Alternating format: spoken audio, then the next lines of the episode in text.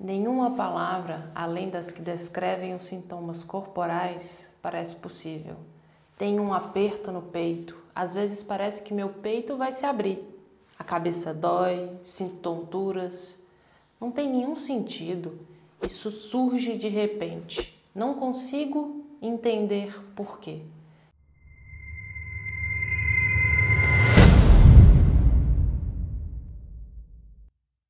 É o corpo que, em sua materialidade, se manifesta, grita. Vivemos um mundo sensível e inteligível, indicando que o verdadeiro conhecimento se concretiza quando se tem acesso àquilo que faz parte do inteligível. Bom, o que os gregos querem dizer que o homem sofre. Isso é fato. Sofre no corpo, na alma, no físico e na mente. Entretanto, é preciso conhecer as suas capacidades intelectuais para saber lidar com o sofrimento e a angústia, estar vivo. Em resumo, precisamos passar por momentos de escuridão, de sofrimento para encontrar o nosso caminho. A angústia como um lugar estreito, com dificuldades, até mesmo a falta do tempo em alguns momentos a inconstância do nosso humor, o descontentamento com nós mesmos. Podemos definir também que a angústia é como aquele silêncio que grita dentro do nosso mais íntimo, que nos mostra o nosso desamparo.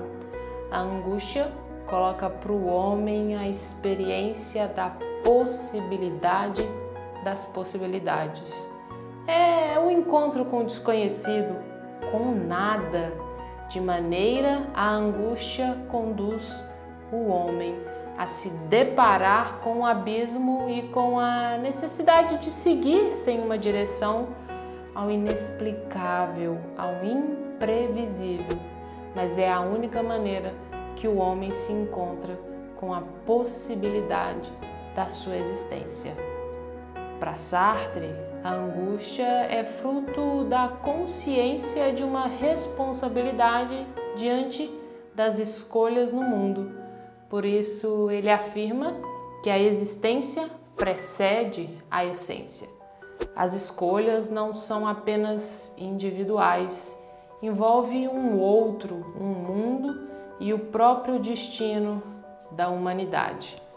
Com isso, quando não tratamos a nossa angústia, o homem abre mão da sua possibilidade de construir a sua essência. O mundo acelera, o tempo corre. Parece que já é Natal? Foi ontem que o ano novo acabou? Não tenho tempo de fazer nada. O que as pessoas sinalizam é a ausência de um tempo para viver a vida segundo uma lógica pessoal, íntima, é fato indiscutível que não se vive mais a temporalidade como antes, ou melhor, tornar-se cada vez mais difícil o tempo para nós mesmos, para os nossos objetivos pessoais, para aquilo que seria prazeroso do meu próprio ponto de vista. São tantas demandas que o cotidiano impõe ao homem contemporâneo que este precisa correr atrás do tempo para ter mais tempo, quem sabe um dia, de ter tempo. Cícero, um filósofo e advogado, pontua aqui a falta do tempo, a angústia do tempo. Bom, temos que concordar que o homem hoje é um ser angustiado por excelência porque a angústia se relaciona ao fato de sentir falta, falta de alguém, falta de algo ou de um estado em perigo. Bom, em primeiro lugar, a angústia é algo que se sente, responde Freud. É uma sensação que tem acentuado um caráter cada vez maior de desprazer.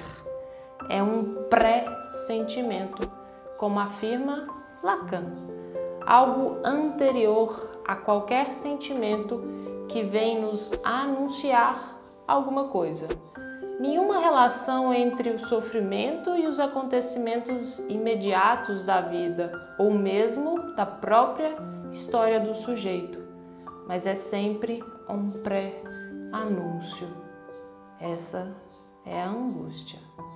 Se você gostou do vídeo, curte, compartilha e siga o canal.